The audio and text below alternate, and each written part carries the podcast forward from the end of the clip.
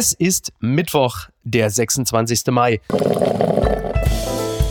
Apokalypse und Filterkaffee. Die frisch gebrühten Schlagzeilen des Tages. Mit Mickey Beisenherz. Ein wunderschönen guten Morgen und herzlich willkommen zu Apokalypse und Filterkaffee, das News Omelette. Und auch heute blicken wir ein bisschen auf die Schlagzeilen und Meldungen des Tages. Was ist wichtig, was ist relevant und was ist von Gesprächswert? Und das bespreche ich heute mit zwei Personen. Sie ist Politikwissenschaftlerin, er ist Witzbildmaler, ich zitiere nur. Und zusammen sind sie allgemein gebildet, so heißt ihr Podcast. Und das ist natürlich eine hervorragende Voraussetzung, hier zu sein. Guten Morgen, Sally Starken und Ralf Rute. Morgen, Micky. Guten Morgen, Miki. Du, du, hast meine durchgefurzte Kappe weggelassen. Ich bin ganz überrascht. die abgefurzte Kappe. Abgefurzt. Da Der kann noch nicht mal richtig zitieren. Da fängt schon an. Ah. Es ist noch früh am Morgen, Leute. Ja, da, da, das ist richtig. Äh, wir unterhielten uns kurz über Bielefeld. Was für ein toller Satz. Das könnte auch ein Song von Sven Regner sein. Und dann nahmt ihr das Wort Ausgangssperre in den Mund. Äh, wie sieht's denn da aus in Ostwestfalen? Ich war ganz überrascht. Ja, das fragen wir uns auch immer.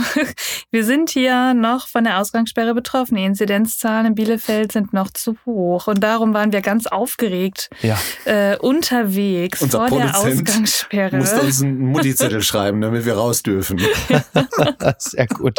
Ähm, gestern jährte sich der Fall George Floyd zum ersten Mal. Wir erinnern uns, vor einem Jahr Hunderttausende auf den Straßen. Es gab Unruhen in den USA. Auch in Deutschland waren Zehntausende auf den Straßen. Die meisten von denen sind immer noch draußen. Allerdings mittlerweile zum Fototermin in der Außengastronomie oder Twittern in derselben äh, Wut über das Gender-Sternchen. Was hat sich eigentlich verändert? Oder ist alles so geblieben, wie es war? Ich glaube, dass wir spätestens ab diesem Zeitpunkt die Augen vor der Ungerechtigkeit nicht mehr verschließen konnten, dass Schwarze überproportional oft Opfer von Polizeigewalt werden. Ich glaube, das ist noch keine Zensur. Ähm, zurzeit hat sich auch das Polizeigesetz konnte sich im Kongress ja auch nicht durchringen. Mhm. Und man hat das Gefühl, ein Jahr, wir haben auch schon mal darüber gesprochen, Ralf und ich, dass ganz viel ähm, da hochgekommen ist und wir gemerkt haben, wie strukturell Rassismus ja auch eigentlich in Deutschland äh, bei uns der Fall ist und dass wir viel zu wenig drüber gesprochen haben. Ja. Und ich glaube auch, dass diese äh, klassische Reaktion, die man oft von Leuten bekommt, die es eigentlich gar nicht böse meinen damit, dass sie sagen, ach ja, das ist ja schrecklich, aber also ich sehe gar keine Farben, mhm. dass uns das keinen Schritt äh, weiterbringen mhm. wird. Ja. Wir müssen das angehen, wir müssen uns der Tatsache äh, stellen, dass das stattfindet und das muss sich verändern. Ja, und die Erinnerung an George Floyd muss einfach auch weiter den Finger in die Wunde legen, würde ich sagen. Die Schlagzeile des Tages kommt von der deutschen Welle. Erstes Gipfeltreffen Biden-Putin in Genf. Lange hat sich der russische Staatschef Putin Zeit gelassen. Nun hat er die Einladung von US-Präsident Biden zu einem Gipfel in Europa angenommen. Beide Präsidialämter nannten übereinstimmend den 16. Juni als Termin. Ähm, Zitat äh, der Sprecherin des Weißen Hauses, äh, man solle dort die gesamte Palette drängender Fragen besprechen. Ziel sei es, Vorhersehbarkeit und Stabilität in den bilateralen Beziehungen wiederherzustellen. Tja, ist nicht ganz so leicht, ne? Also Joe Biden bezeichnete Putin unlängst noch als seelenlos, äh, als Killer. Ne, das sind mhm. schwierige Voraussetzungen. Andererseits, wenn Errol Sander und seine Frau wieder zusammenkommen, dann können die beiden auch. Also was? Das ist ein schöner Vergleich. ja, nein, aber das ist ja wirklich unter den denkbar schwierigsten Voraussetzungen, auch wenn wir, darauf kommen wir gleich auch noch zu sprechen, auch im Auge behalten, dass die gesamte Aktion von Lukaschenko äh, Stichwort Ryanair, höchstwahrscheinlich auch nicht ohne Unterstützung des Kreml möglich gewesen wäre. So, und dann trifft man sich und bespricht dann was und wie. Ja, also ich glaube erstmal, dass solche äh, Aussagen, wie sie der beiden da getroffen hat, ja auch ein bisschen Säbelrasseln ist. Ne? Mhm. Es wird ja, glaube ich, nicht so schnell vergessen, auch in der Politik wie die Aussage von gestern.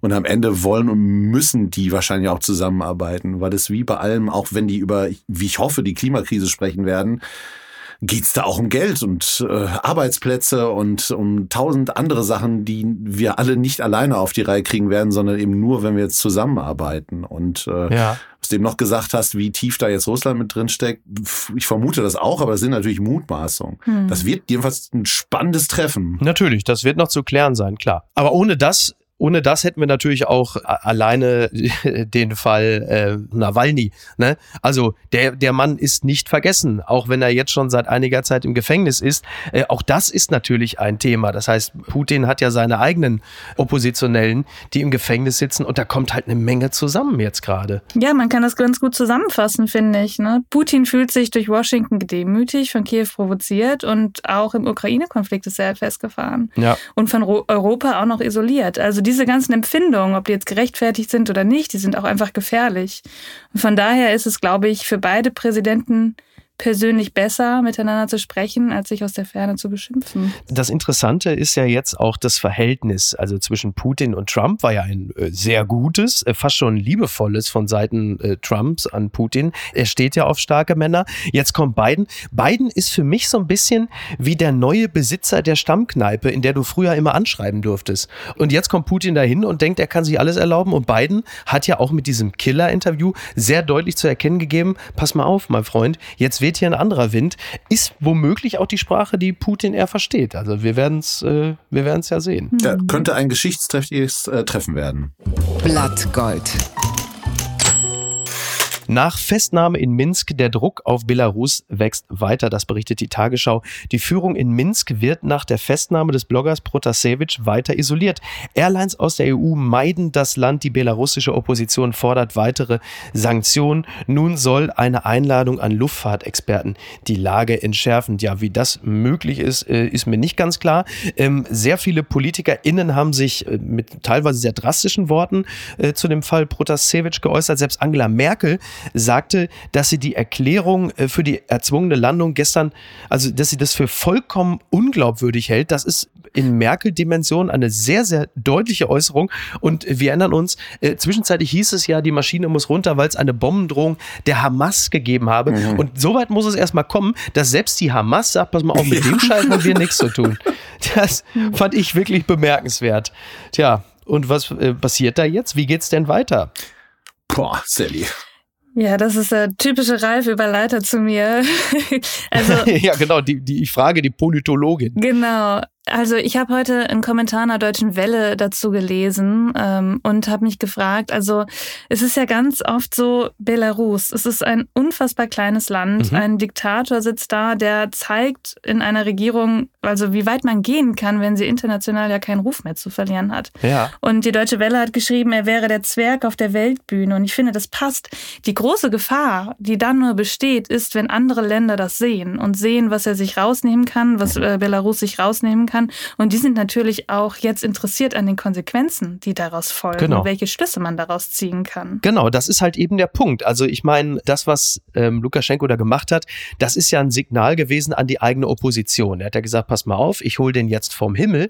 Das zeigt euch Oppositionellen, ihr seid nirgendwo sicher. Das ist eine ganz klare mhm. Machtdemonstration. Wer ihm dabei geholfen hat, das werden wir ja noch sehen. Aber dass jetzt hier der, der Prinz von Bel Air, wie ich ihn liebevoll nenne, sich sowas erlaubt, ist ja ein ganz klares Signal, dass die EU zuvorderst für schwach gehalten wird. Halt eben, weil Putin, wir erinnern uns auch an Berlin, an den Tiergarten, wir erinnern uns an Orban, an Erdogan, letzten Endes ja auch, auch China. Das sind ja alles in irgendeiner Art und Weise entweder Partner in der EU oder Wirtschaftspartner, die natürlich holzen können, wie sie wollen, weil sie keine Konsequenzen fürchten müssen. Und ist es so ein bisschen so, ich, wir erinnern uns daran, als Adenauer damals die Republik neu gegründet hat und unglaublich viele Altnazis äh, in führenden Ämtern waren, da sprach er doch davon, dass man jetzt mit dreckigem Wasser weitermachen müsse. Gilt es eigentlich auch so ein bisschen für strategische Partnerschaften in der Welt, dass man auch gar keine andere Wahl hat? Weil man wahrscheinlich sonst nur mit Norwegen zusammenarbeiten kann. Tja, das ist eine interessante Frage, ehrlich gesagt. Die kann ich dir auch nicht beantworten. Ich glaube einfach, dass man einfach hier, also was du damit ja ansprichst, ist auch, was Europa alles zu verlieren hat. Internationale Rechtlosigkeit ist da ja auch im Raum.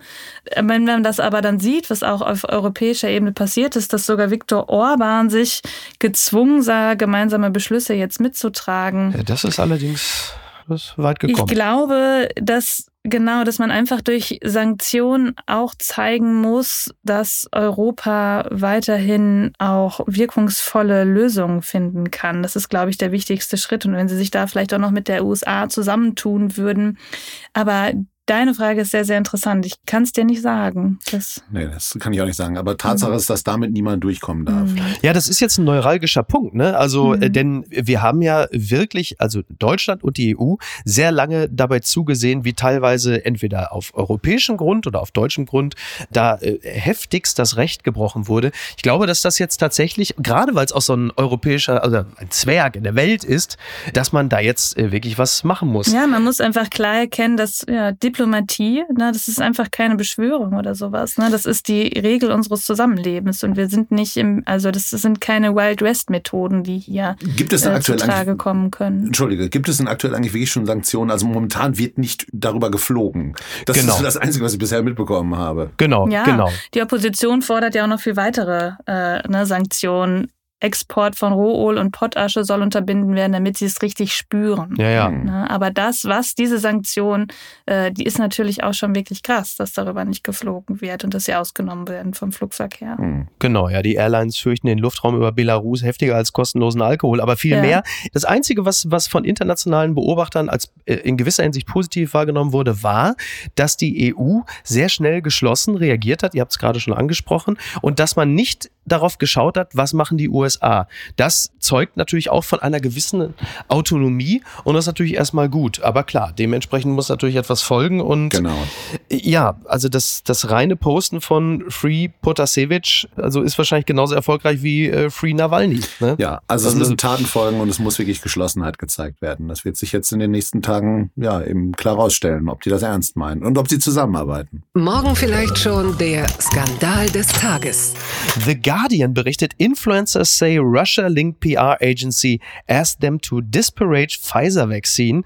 Also der lange Rede, kurzer Sinn. Es ist ja so, dass äh, Influencer ja häufig von Agenturen gebucht werden, um dann entsprechende Produkte zu bewerben. Man hörte davon. So, und jetzt ist es aber so, dass französische und deutsche YouTuber, Blogger und Influencer von einer Agentur namens Fazzy oder Phase oder so, die Influencer-Marketing betreiben, dass die gezielt angeschrieben wurden, dass sie doch bitte in Blogs und Videos den BioNTech-Pfizer-Impfstoff schlecht machen mögen und äh, dafür sollte ihnen dann auch eine hohe Summe winken.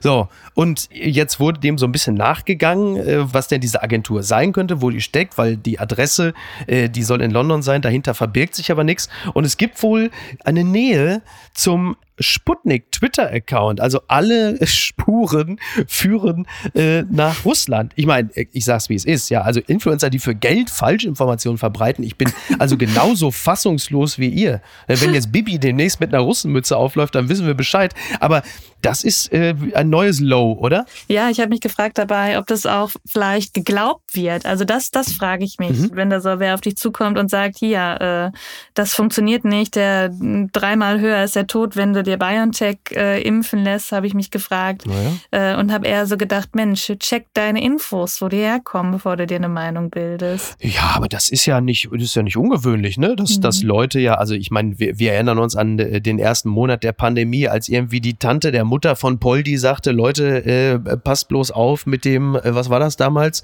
Irgendein Antibiotikum oder so. Oder dann ging auch Ach, diese ja, Meldung ja, ja, rum und dann hieß es, um Gottes Willen, nehmt das nicht, äh, dann passiert ganz Schlimmes. Also äh, gerade bei den Zielgruppen von Influencern ist ja die Quellenprüfung jetzt auch nicht gerade die Kernkompetenz. So, und dann sollen ja auch noch falsche Studien, sollten ja auch noch rausgegeben werden, anhand derer dann belegt werden sollte, dass halt einfach die Sterblichkeit extrem hoch ist.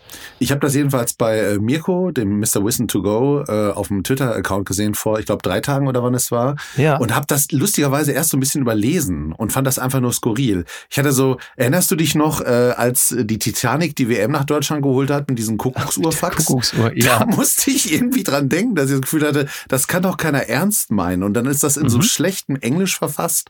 Äh, also wenn die es wirklich 100% ernst gemeint hätten, diesen riesen äh, Trick da anzuwenden, dann hätten die sich doch ein bisschen mehr Mühe gegeben, oder? Ich, ich habe irgendwie noch die Vermutung, dass da irgendein Satiremagazin hintersteckt tatsächlich. Ja, da bin ich mir ehrlicherweise nicht ganz sicher, weil ich manch, weil gerade, ähm, wir, wir sprachen ja schon darüber, äh, gerade wenn es darum geht, in Europa äh, irgendwie Falschinformationen zu, zu verbreiten oder das eigene Regime zu stärken, dann kann es oft Russland ja auch gar nicht plump genug sein, wie wir ja eben auch äh, an dem Fall Tiergarten und Nawalny äh, ja auch erkannt haben. Es ist dann Gut. so offensichtlich, das am Ende wird sowieso irgendwann Gregor Gysi schreiben, Leute, fallt doch nicht drauf rein. Äh, das ist natürlich gestreut von den Feinden Russlands. Das ist doch immer dasselbe.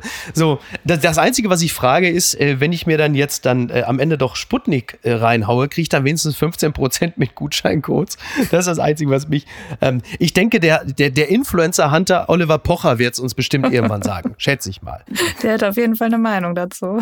Ja, ich habe die Mail auch bekommen, also ich bewerbe das morgen auch.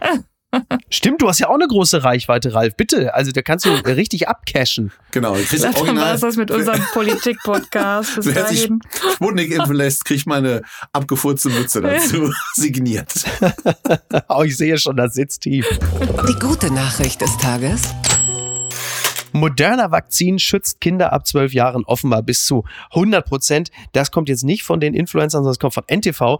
Ja, es ist so, dass äh, der Corona-Impfstoff von Moderna offensichtlich 12 bis 17-Jährige bis zu 100 Prozent vor einer Covid-19-Erkrankung schützt. So, jetzt will die Stiko natürlich schon wieder das Ganze hin und her schwenken und nochmal genau gucken und nochmal abschmecken, ob das wirklich so ist. Aber das ist natürlich jetzt erstmal eine sehr gute Nachricht, gerade wenn wir bedenken, äh, irgendwann müssen nach den Sommerferien die Schulen wieder öffnen. Und das betrifft ja nun wirklich eine große Gruppe von Kindern, die, wie äh, Drosten ja jetzt gerade auch nochmal veröffentlicht hat, offensichtlich genauso ansteckend sind wie Erwachsene. Ja, nicht nur das. Auch da gibt's ja die Gefahr des Long-Covid. Ne? Ich glaube, ungefähr 15 Prozent der Kinder kann das betreffen. Genau. Das kann und muss man ja ernst nehmen. Ja, es gibt auch eine Studie aus Rom, dass circa die Hälfte der Kinder vier Monate später immer noch ein Symptom hatten. Okay. Also das ist wirklich nicht zu unterschätzen. Die Hälfte? Das mhm. ist echt hart. Ja. Und man muss ja sagen, Herdenimmunität erreichen wir auch nur dadurch. Ne? Und vor allem würde ich jetzt auch darauf schauen, dass auch weitere klinische Tests für Impfstoffe bei Kindern zwischen sechs Monaten und elf Jahren, dass es mhm. die auch geben muss. Ja, unbedingt. Definitiv. Klar, das ist das ja. Nächste, denn äh, davon gibt es auch nicht wenige. Und auch die sind, ähm, A, wir, wir sorgen uns natürlich auch darum, dass die einfach betroffen sein könnten und die Langzeitfolgen tragen. Aber sie sind natürlich auch eine Infektionsbrücke zu den Erwachsenen, was ich als Vater einer fünfjährigen Tochter natürlich auch weiß. So, also auch deshalb haben wir natürlich ein Interesse daran, dass das äh, schnell eine Impfung auch für die geben möge. Übrigens, du sprachst gerade von Herdenimmunität. Äh, um die herzustellen, muss man natürlich auch Impfskeptiker, möchte ich sie jetzt mal liebevoll nennen, äh, auch davon überzeugen, sich impfen zu lassen. In Polen ist es so, dass der Staat äh, mit einer Lotterie die Corona-Impfbereitschaft steigern möchte. Das heißt, es gibt eine Lotterie, an der äh, dürfen also A, Impfwillige teilnehmen und auch bereits geimpft Geimpfte. Insgesamt sind äh, Preise von ungefähr 31 Millionen Euro im Jackpot. Als Hauptgewinn winken zweimal umgerechnet 223.000 Euro und Autos mit Hybridantrieb. Ich weiß nicht, wie gefragt die in Polen sind, aber auf Geld kann man sich eigentlich immer einigen. Gibt es jetzt demnächst, gibt es jetzt, gibt es jetzt Lotterietourismus? Gibt es jetzt Lotterietourismus? Lassen sich jetzt statt Dubai die ersten in Polen impfen? Also ich fahre dahin und dann mit dem Hybridmobil direkt in, in, in Drive-In-Test. Dann noch über Lissabon. Eigentlich eine schöne Idee. Also das ja, ist ja skurril. Also man denkt, es wäre skurril und es ist ein bisschen lustig, ja. aber ehrlich gesagt, jede Maßnahme, die geht, damit die Leute sich impfen lassen. Natürlich. Und in Polen ist es. Ja, in den USA. Genau, genau, was du sagst, USA. Ich wollte dich nicht unterbrechen, aber da ist es ja genauso. Ne? Es sind unfassbar viele Menschen geimpft worden und jetzt stockt es. Weil mhm. die Menschen, die alle wollten, die sind geimpft worden. Was ist mit dem Rest? Und die Frage werden wir uns auch noch stellen müssen. Das ist auf jeden Fall eine Investition, die sich lohnen wird. Und am Ende ist es Marketinggeld. Ja. Und so ein Hybridauto, also. Ja, also absolut. vielleicht nehmen wir auch Sputnik. Ja.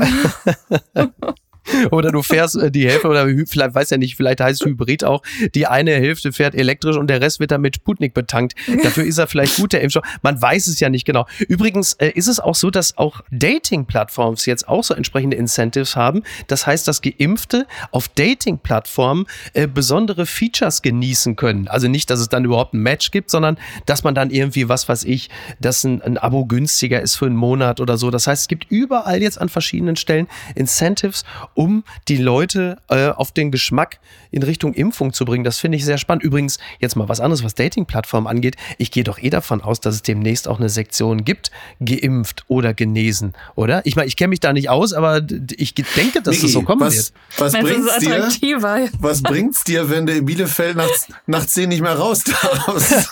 ja, okay, zugegeben. Ja, aber halt, Moment, Moment, da möchte ich intervenieren. Wenn das Date sehr gut läuft, dann kannst du ja direkt dort bleiben und die Ausgangssperre umgehen, so wie es viele Menschen während der Ausgangssperre. Ja, das ist ja nicht der Sinn der Ausgangssperre. Ja, darum geht's ja nicht, aber es ist ja der Sinn des Beischlafs. So, und auch Tricks. vor allen Dingen Ja, der Sinn der wirklich. Dating-Plattform. Wenn ich das äh, noch, also wenn ich erinnere mich noch an die dunklen Zeiten, in denen ich noch gedatet habe, Alle da war Tricks das ja immer der Plan. Genesener. Ja. Ja. Die unbequeme Meinung. Es ist ein Skandal. Albaniens Ministerpräsident attackiert Jens Spahn. Das berichtet die Welt nach Einschätzung vom Bundesgesundheitsminister Jens Spahn.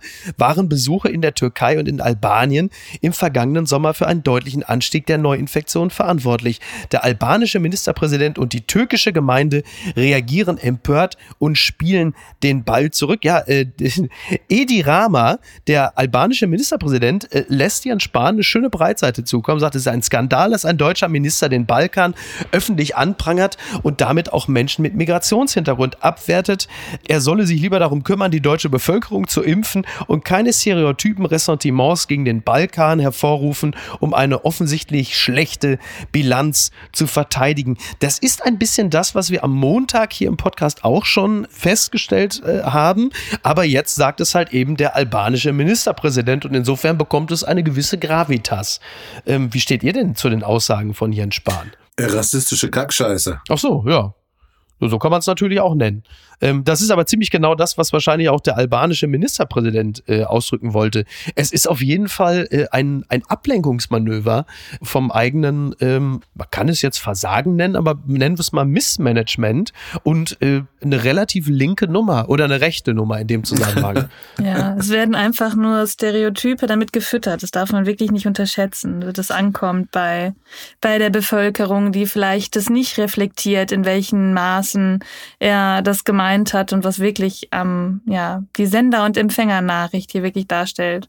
Vor allem hat er auch gesagt, ne, also Albanien als Urlaubsziel wird damit ja auch ein bisschen unattraktiver für manche Menschen, wenn man solche Meldungen hört. Ja, wir haben ja noch den Kosovo ne, und wir haben Kroatien. Also faktisch, wenn man sich die Kurve anguckt, gibt es eine einzige Woche, in der tatsächlich äh, durch diesen regen Bevölkerungsaustausch die Zahlen mal ein bisschen hochgingen.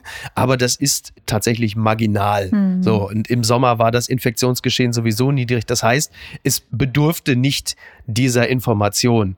Und das fliegt jetzt Jens Spahn natürlich schon um die Ohren, da es ja jetzt dann so kleine diplomatische Scharmützel gibt. Die türkische Gemeinde, äh, Gemeinde ist auch entsetzt. Und es wäre tatsächlich das erste Mal, dass Erdogan den deutschen Botschafter einbestellen würde und er hätte sogar recht. Tja, Ja, dass das noch vorkommt. Eben, genau. Dann war das jetzt auch fällig. Dann denkt er vielleicht einfach das nächste Mal drüber nach, bevor er so eine Aussage trifft. Nein, man darf ja vielleicht nicht vergessen, bevor wir gleich zum nächsten Thema kommen, es ist ja nun auch Wahlkampf und Jens Spahn zählte ja, bevor er irgendwann der Gesundheitsminister Spahn war, zählte er ja auch immer eher zu dem konservativen Lager, das ja auch das Flüchtlingsmanagement von Angela Merkel öffentlich kritisiert hatte und deswegen bei ihr jetzt auch nicht immer besonders hoch im Kurs gestanden hat.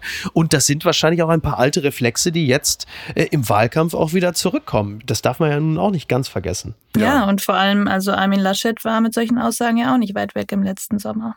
Ja, wobei bei Laschet und also du hast recht, das stimmt, weil äh, als es um Tönnies ging, äh, hat er ja auch gesagt, ja, das sind, äh, das waren die die Rumänen, glaube ich, in dem Falle, Mhm. die sich das in den Heimatländern geholt haben. Und in diesem Falle war es bei Laschet, den ich ja mal so ein bisschen als Heizpilz bezeichne, weil er dann so unter Dampf dann irgendwie auch nicht besonders Schön. glücklich agiert. Bei ihm war es weniger politisches Kalkül, sondern eine Kurzschlussreaktion, die ihm zu Recht natürlich auf die Füße gefallen ist. Das Bei Spahn, glaube ich, ist es ja. tatsächlich eher Mhm. ein, ein Taktieren, was aber komplett nach hinten losgegangen ist, weil es einfach überhaupt nicht mehrheitsfähig ist. Das ist ja vielleicht ein bisschen das Gute an der Sache. Ja, wer weiß, ob es wirklich eine spontane Reaktion war oder ob die sich wirklich alle jetzt langsam gar nicht mehr zu schade sind und so ein bisschen in, in den Außengewässern äh, zu fischen. Ich kann es nicht einschätzen. Hm. Bitte empören Sie sich jetzt. Immer weniger Kinder lernen das Schwimmen, das berichtet die Süddeutsche Zeitung. In der Corona-Pandemie verstärkt sich dieser ohnehin schon riskante Trend. Lebensretter und Trainer mahnen Eltern zu verstärkter Wachsamkeit an den Badeseen. Ja, äh, so langsam, ich meine, der, der aktuelle deutsche Sommer lädt jetzt noch nicht, äh, beziehungsweise noch ist es Frühling, noch, lädt noch nicht unbedingt dazu ein, jetzt äh, planschen zu gehen oder zu schwimmen, aber das wird natürlich bald kommen. Und es gibt dann äh, Menschen vom DLRG, die sagen, Leute, das ist keine gute Entwicklung. Entwicklung. Wir haben sowieso schon seit Jahren äh, einen rückläufigen Trend, was die Schwimmtauglichkeit von Kindern und Jugendlichen angeht. Und durch die Corona-Pandemie ist es natürlich noch schlimmer geworden. A, weil einfach Schwimmkurse komplett ausgefallen sind und weil die Kinder, die gerade schwimmen gelernt haben, ihre Fähigkeiten nicht verbessern konnten und wieder verloren haben. So, wir haben noch alle Kinder. Was, äh, was bedeutet das denn jetzt? Ja, tatsächlich komplett unser Thema, weil wir äh, natürlich auch versuchen, für unsere Töchter in irgendeiner Form einen Schwimmkurs zu organisieren. Das geht einfach gar nicht, das ist unmöglich. Mhm. Und unabhängig davon, was dieses Jahr äh, am Baggersee passiert, ich finde es auch, also natürlich ist es ein Luxus zu sagen und sagen, wir, wir leben in einem Land, wo Kinder schwimmen lernen, mhm. aber es ist toll, wenn Kinder schwimmen lernen und es macht ja auch was mit denen und es gibt Selbstbewusstsein und äh, dieses, ja. dieses äh, Element einfach so zu erleben, macht ja auch irrsinnigen Spaß. Deswegen, ich ja. hoffe sehr, dass irgendwas möglich ist. Aber wir haben ja aktuell einen Rückstau von, ich glaube, 5000 Kinder stehen auf einer Warteliste, um schwimmen zu lernen. Oh, Wahnsinn. Absurd. Ja. Und da musst du dir dabei vorstellen, dass das die Eltern sind, die die Kapazität und genau. Voraussetzungen haben, um sich zu kümmern, dass mhm. ihre Kinder ja. wirklich schwimmen lernen. Ja. Und die, die diese nicht haben, die fallen auch hinten rüber. Und natürlich könnte man darüber nachdenken, dass es ein Privileg ist, dass Kinder schwimmen, aber am Baggersee sind sie alle. Und wenn du mhm. da nicht schwimmen kannst, dann hast du ein Problem. Und genau das ist das. Darum ist das ein unfassbar politisches Thema. Ja. Also was für uns das Normalste war, schwimmen zu lernen, also zumindest in meiner Kindheit, äh, das wird jetzt ein riesiges Loch gerissen. Ja, und zwar nicht nur nicht pandemisch bedingt, sondern natürlich, weil ja auch immer mehr äh, Schwimmeinrichtungen wegrationalisiert und dicht gemacht werden. Ne? Und das sind dann kommen halt natürlich, wie du gerade richtig sagtest, wahnsinnig viele Kinder auf wahnsinnig wenige Schwimmbäder, wo sie es überhaupt lernen können. Ich weiß nicht, ob es im Schulunterricht so ist, keine Ahnung. Aber das, äh, das sind natürlich Dinge, die man sonst eigentlich nie so auf dem Schirm hat. Und dann jetzt gerade, äh, wenn es dann soweit ist, ich hoffe, dass sich das nicht statistisch niederschlägt. Aber klar, mir ist es auch erst bewusst geworden, als ich es gelesen habe und dachte, ja, stimmt, scheiße. Sowas auch. Und das, was du gerade sagtest, stimmt. Es ist ja tatsächlich das Seepferdchen das erste Mal im Leben eines Kindes, dass es für eine Leistung ausgezeichnet wird. Mhm. Geburtstage sind halt etwas, das macht man halt so, das hat man, ist auch toll. Aber dass du nur mit deiner, mit deiner eigenen Kraft, mit deiner eigenen Leistung so ein kleines Emblem verliehen bekommst, ist, soweit ich das weiß, so ziemlich das erste Mal. Es sei natürlich, man lernt jetzt mit drei schon Mandarin. Das ist natürlich. Und wenn das Seepferdchen dann auf dem Badeanzug gebügelt wird, ich kann mich da noch gut dran erinnern, ist ja noch nicht so lange ja. her bei mir wie bei euch. oh, das tat schon wieder weh. Gewinner des Tages ist der Hund. Ja, die äh, Media berichtet, bei Funke ziehen Bürohunde ein. Die Funke Mediengruppe kommt auf den Hund. Bürohunde sollen künftig ein fester Bestandteil der Bürokultur bei Funke werden. Für das Programm Funky Dogs wurden sogar zwei Chief Dog Officers benannt. Das sind dann zwei Mitarbeiter bzw. Mitarbeiterinnen, die sich dann als Ansprechpartner dann auch haben aufstellen lassen. Zitat, Hunde sorgen im Büro für gute Stimmung. Allein die Anwesenheit kann Stress mindern und das Wohlfühlen steigern. Ja, äh, es sei denn natürlich, man hasst Hunde und hat Angst vor ihnen, dann ist natürlich jeder Gang äh, ins Büro ab sofort eine absolute Tortur. Aber bitte, ne, bitte. War tatsächlich auch mein erster Gedanke. Also mein, nein, mein zweiter, mein zweiter. Mein erster Gedanke war Funky Dogs, Funky Dogs. Da, da, da, da, da, da. Und dann habe ich gedacht, wie ist denn das eigentlich, wenn man in diesem Großraumbüro sitzt und dann hat man immer diesen also Terrier eine Allergie, ja. ja. oder sowas. Ne? Ist ja so pauschal davon auszugehen, dass jetzt alle gut mit Hunden können, ist ja auch ein bisschen kurz gedacht. Aber trotzdem Hund ist es eine Büro? Ja, genau, aber trotzdem ist es eine schöne Idee. Ich finde es richtig toll. Ja, Zum ich mag Wohlfühlen, auch ja, ne? Stress ja. mindern. Ich, also ich wäre sofort dabei. Ja, ich bin da so hin und her gerissen, weil ich bin auch ein absoluter Hundefreund. Ich, äh, jeder Hund, den ich sehe, den, den streichel ich sofort und, und möchte ihn knuddeln. Andererseits, wie gesagt, nicht jeder mag Hunde und stellen wir uns dann auch noch vor, dann im nassen Herbst. Herzlichen Glückwunsch. und man stellt sich das ja, man stellt sich das ja mal so GZSZ-mäßig vor, also mit einem, mit einem süßen Hund im coolen Loft. In Wahrheit hast du natürlich nur Gekläffel, Geknurre, Gestank und Hundescheiße. Scheiße unterm Drehstuhl. Also ich bin gespannt, was sich die Chief Dog Officers so nach einem halben Jahr anhören dürfen, äh, wenn da andauernd, dann kommt auch immer einer vorbei zum Impfen, aber in dem Falle dann gegen Tollwut.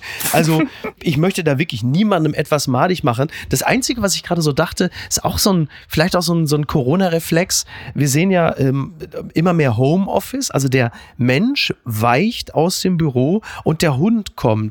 Ist das so ein bisschen so nach dem Wolf, der in Köln-Ehrenfeld jetzt umher, umher streuend. Ist das jetzt auch so Nature is Healing? Der Hund übernimmt das Büro, während der Mensch in seine Räumlichkeiten zurückweicht? Wahnsinn. Ich weiß jedenfalls, dass ich mir gerade, wenn ich mir Putin und Biden vorstelle, wie sie zusammensitzen, beide mit so einem Pfiffi auf dem Schoß. Das ist ein viel entspannteres Gespräch, oder? Entspannter. Das könnte gut funktionieren. Da sollten die drüber nachdenken. Vielleicht sollten die das bei Funke machen, das Gespräch. An dieser Stelle möchte ich, an dieser Stelle, weil da habt ihr, da habt ihr einen schönen Bogen geschlagen, an dieser Stelle möchte ich kurz an das Treffen erinnern, als Angela Merkel auf Putin traf und Angela Merkel hat Angst vor Hunden und Wladimir Putin bewusst sein, ich glaube, es war ein Rottweiler, ja. mit bei dem Treffen dabei hatte. Da war dann nämlich auch nichts mit gute Stimmung und äh, das Wohlbefinden steigern. Ich glaube, das war auch der Moment, wo Merkel merkte, so richtig mag ich ihn nicht. Gut, er hätte auch oberkörperfrei auf einem Bären reinreiten können. Das wäre auch bedrohlich gewesen, aber gut. Das ist absolut korrekt. Rottweiler.